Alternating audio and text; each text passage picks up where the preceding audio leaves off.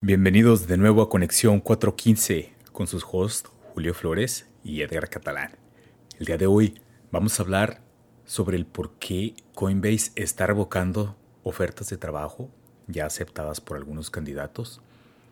Y también vamos a hablar sobre una torre de vivienda de lujo en San Francisco que se inundó por una tubería de techo reventada. Y esto ocasionó que los residentes no saben cuándo pueden regresar. También vamos a hablar sobre los últimos experimentos foodies en Richmond, como la mangonada beer y el hot Cheeto burrito.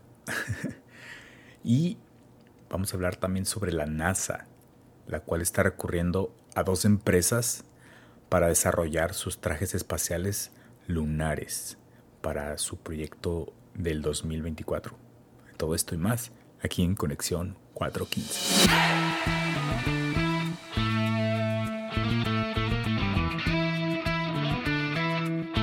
Una de las notas más sonadas en social media esta semana fue acerca de Coinbase, este crypto exchange que está rescindiendo o revocando ofertas de trabajo para sus candidatos eh, que ya, ya había mandado por correo. Esta, esta decisión pues, fue muy criticada en Twitter porque pues está afectando a muchos de los potenciales trabajadores de esta empresa. Y esto resulta después de, todo este trasfondo que está sufriendo la compañía en el que ha perdido alrededor del 70% de su valor este último año. Y pues, ¿qué te parece? cuando, dices el 70% de su valor, es en la bolsa de valores, ¿no? Sí, sí, pues, pues ya ves que estuvo involucrado un poco en en varios escándalos de este estilo. y, pues ahora. ¿Crees que tenían sus inversiones en criptomonedas? y también se están perdiendo mucho dinero porque se está cayendo todo el valor de las criptomonedas. Imagínate, yo creo que sí, ¿no? Tiene que ver, y les afecta directamente, ¿no? Todo este revuelco que hay ahorita con todo el mundo de las criptos cayendo. y a correr a todos. Sí, ¿qué te parece? Antes de que empiecen a trabajar. Oye, pero está muy gacho esto que o sea, que ya te han dado una oferta y te digan siempre no, ¿no? Especialmente cuando vienes de fuera.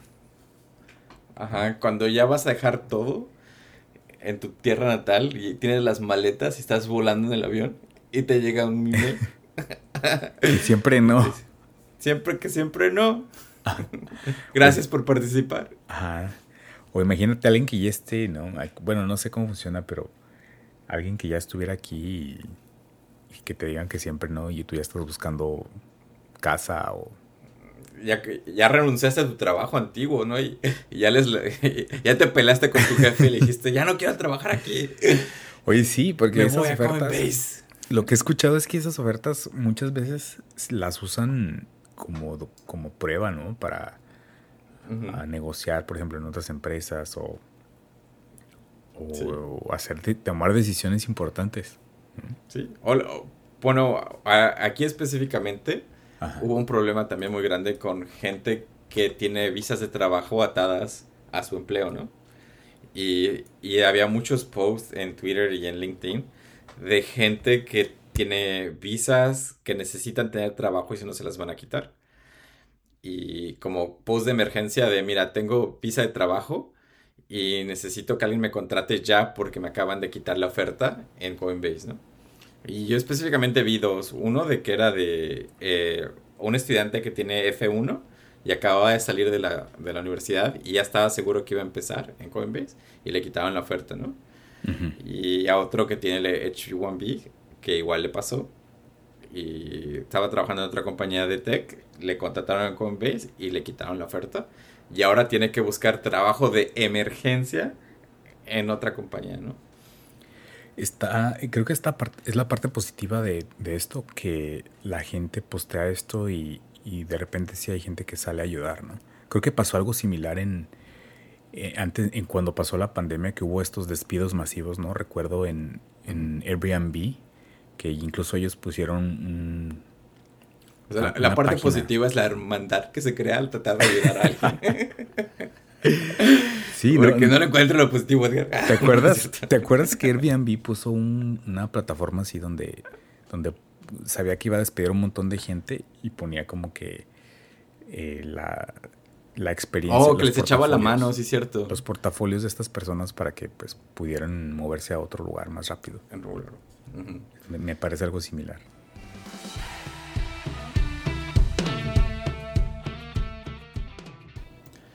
Un edificio de lujo en San Francisco se inunda porque una tubería en el techo se revientó el viernes pasado, Edgar. Y básicamente esa es la nota, pero se me hace muy chistosa por todo lo que pasó. Eh, este edificio de lujo está justo en el Financial District, muy cerca del Millennium Tower. Lo abrieron en el 2018, es un edificio nuevo. Y mm. es de 35 pisos y en el techo este, tienen como un garden normalito y tienen una tubería de agua muy grande y se les reventó eh, esa tubería, inundó todos los departamentos de abajo y al parecer destruyó los elevadores que están inservibles ahorita mismo. Llegaron los bomberos y los bomberos decretaron que no podían vivir en ese edificio ahorita hasta que lo arreglen y tuvieron que sacar a, todos los, los inquilinos. Este edificio este, es dueño una compañía y nada más renta las unidades. Son 386, 383 departamentos que tuvieron que poner a la gente en, hoteles de lujo. Wow.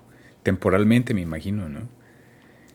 Les dijeron que por unos 2, 3 días y ya que analizaron bien la situación, resulta que no hay tiempo para regresar porque tienen que arreglar los elevadores, tienen que arreglar la tubería y va a tardar mucho más de una semana. Imagínate todo lo que van a tener que gastar en mover a la gente de ahí a un, a un hotel, ¿no? Ajá. Y luego imagínate que esta gente está acostumbrada a este departamentos de lujo. Se van a estar queje y queje. Y luego en verano. no me pones en un hotel de cuarto. Y luego en verano cuando hay un chingo de, turistas, ¿no? O sea, bueno, es cuando la gente llega a San Francisco, ¿no? Como turista. En, pleno verano. Ajá. Aquí alguien van a correr. no, y demandas, no sé quién vaya a ser ahí el responsable, pero imagínate la demanda, ¿no? sí, va a estar, va a estar fuerte. Eh, pero siento que esta zona, porque estamos hablando como de la, muy cerca de la Millennium Tower, y si no saben, la Millennium Tower se está, también son departamentos de lujos, pero el edificio se está como hundiendo y se está yendo de lado. Entonces como que esa área tiene mala suerte, ¿no? En edificios de lujo. Wow. o mala planeación, ¿no? Espero que no sea la misma empresa. Ajá, o mala planeación. O a lo mejor hay como unos hechizos raros de gente que vivía antes en los puertos de San Francisco, porque antes esa zona era el puerto. y han oh, encontrado, mientras hacen estos edificios nuevos, han encontrado eh, barcos enterrados así antiguos de hace como 100, 200 años en mm. esa área. Oh, Uno más de 200 años. Al rato, al rato van a salir con su Winchester, Winchester, no, Winchester House. si, has visto que... Su casa embrujada. Ajá, la leyenda, ¿no? Su edificio de lujo embrujado. Embrujado.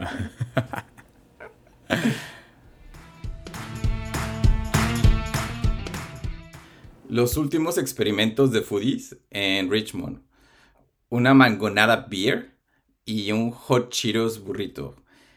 Y quiero hablar de estas dos cosas porque se me hace una historia muy interesante. En Richmond, la ciudad del East Bay, no Richmond District en San Francisco, sino la de East Bay, se está convirtiendo en, como en esta ciudad de fusion latino food, que donde experimentan mucho, específicamente porque es barrio, ¿no? Así es, es hood. Si tú vas a Richmond, no es muy bonito, una zona muy bonita, pero pues tiene alma, ¿no, Edgar? Ok. Está, padre. Entonces, te voy a contar, hay una cervecería que se llama Armistice y hay una taquería que se llama El Garage. Eh, se juntaron y hicieron como fusión y sacaron una cerveza muy especial, sabor mangonada. y pues tengo muchas ganas de ir a probar, ¿no? Eh, se está haciendo como un poco de furor en las redes sociales porque pues es como muy latino el sabor y es una, una cervecería muy local, como muy querida por, por la gente de ahí. Y pues si vives en Richmond, pues ve a probarla porque dicen que está muy rica. Y también hablando como en el mismo tema, hay un burrito que le ponen Flaming Cheetos y lo revuelven, ¿no? Y tú dirás, Edgar, bueno, eso tal vez no es nuevo, lo he visto en muchos lugares, pero la diferencia de este burrito con Flaming Cheetos es que Chester Chetos, que es la mascota, tiene un Instagram y en el Instagram han pasado los burritos de El Mezcal en Richmond. Oh, ok. Está, está preaprobado por Chester Cheetos. Ajá, tiene el sello de aprobación. Ok. Y también tiene el sello de aprobación de una persona que se llama Richard Montañez, que supuestamente él dice, él fue el que inventó los Flaming Cheetos.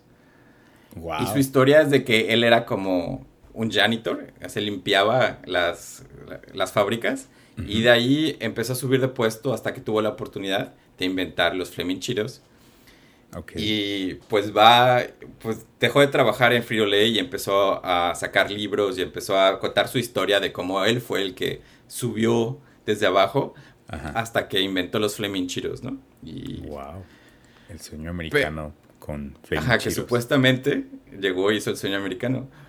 Pero resulta que en el 2020 o el 2021 salió este Friolay diciendo, no, su historia es mentira. Él no ayudó en nada. ok. Wow. Pero como, como típico latino luchador, pues le vale. Y él sigue diciendo en sus redes sociales, yo inventé el Framing Chiros y, pues hace dinero de eso. Porque va, lo contratan para que vaya a contar su historia motivacional a diferentes lugares, ¿no? Ah, es por eso entonces. Ajá, pero él también ha tuiteado y ha dicho, este burrito está muy chido. Específicamente esta versión de El Mezcal en Richmond es uno de los mejores burritos con flaming chiros del mundo. Oh, muy bien.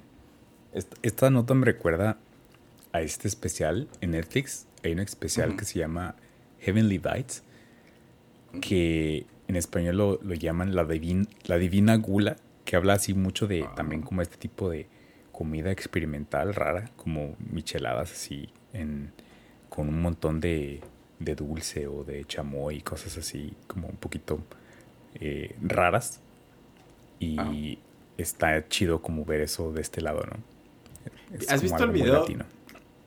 El video del, del, burrito con Flaming Cheetos. Sí, está cabrón.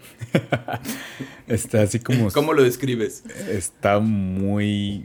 Está muy puercote. Yo lo describía como algo muy puercote porque pareciera que te da se te sube el colesterol solo de ver el video y es como no sé es como alguien una vez me dijo que había malteadas de bacon güey así de what ah, se me tapa la arteria güey la taparteria de Krusty algo así entonces, este. Porterías de Krusty, Ay, güey, pues hay que. Pero están en Richmond, pues vayan a probar la mangonada. Ajá. La mangonada sí me animaría. Yo creo que sí. El burrito, no sé. Armistice Brewery. Vayan.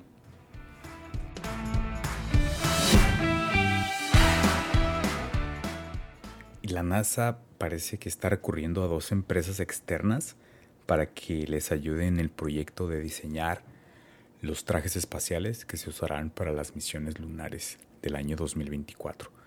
Resulta de que la NASA pues no se dio abasto con estos proyectos.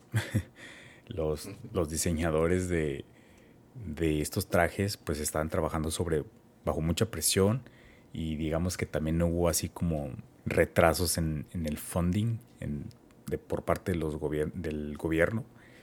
Y imagínate, me imagino que este tipo de proyectos, como son así como a muy largo plazo, siempre han de ser muy, muy challenging, muy, muy difíciles de, de manejar.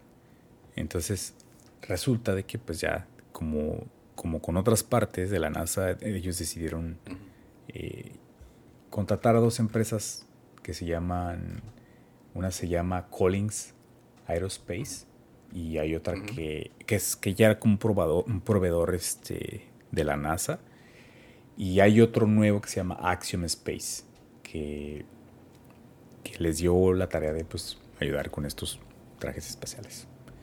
Em, solo quería comentar esta nota. ¿Qué te parece? ¿Te imaginas de, de, que ha habido escasez de varias cosas como debido a la pandemia? Una de las cosas que no te imaginas es que haya habido escasez de ropa para astronautas, ¿no? Ajá. Pues es que... Trajes espaciales. Siento que es como... Eh, ¿Cómo diseñas, no? ¿Cómo diseñas algo así? Es, es algo muy complejo. Y cómo puedes, este... ¿Cómo, cómo le metes eh, recursos, ¿no? De ingeniería, de de todo lo que se requiere. Digo, se supone que ya lo hicieron una vez, ¿no? por ejemplo, si solo hay dos compañías en todo el mundo que hacen los trajes y las dos compañías están teniendo problemas por cualquier cosa o porque no tienen fondo o porque no tienen suficientes órdenes, pues aquí, ¿con quién más vas, no? Ya no hay más. Sí. Ya no hay más. Ya no hay. No, te las, no puedes ir a Alibaba y comprarlos en Alibaba. Si no, tienes que arreglártelas para hacerlo. Como ahorita, pues las otras empresas que salieron al quite para lo de los cohetes espaciales, pues es Blue Origin y SpaceX, ¿no? Pero pues ellos no hacen trajes. SpaceX sí hace, ¿no? Su traje. Sí. Que yo digo que está feo, pero mucha gente lo, chulea porque es de Elon Pues mira, al rato a lo mejor se, se, mueven a este nicho también de los, de los trajes espaciales, ¿no?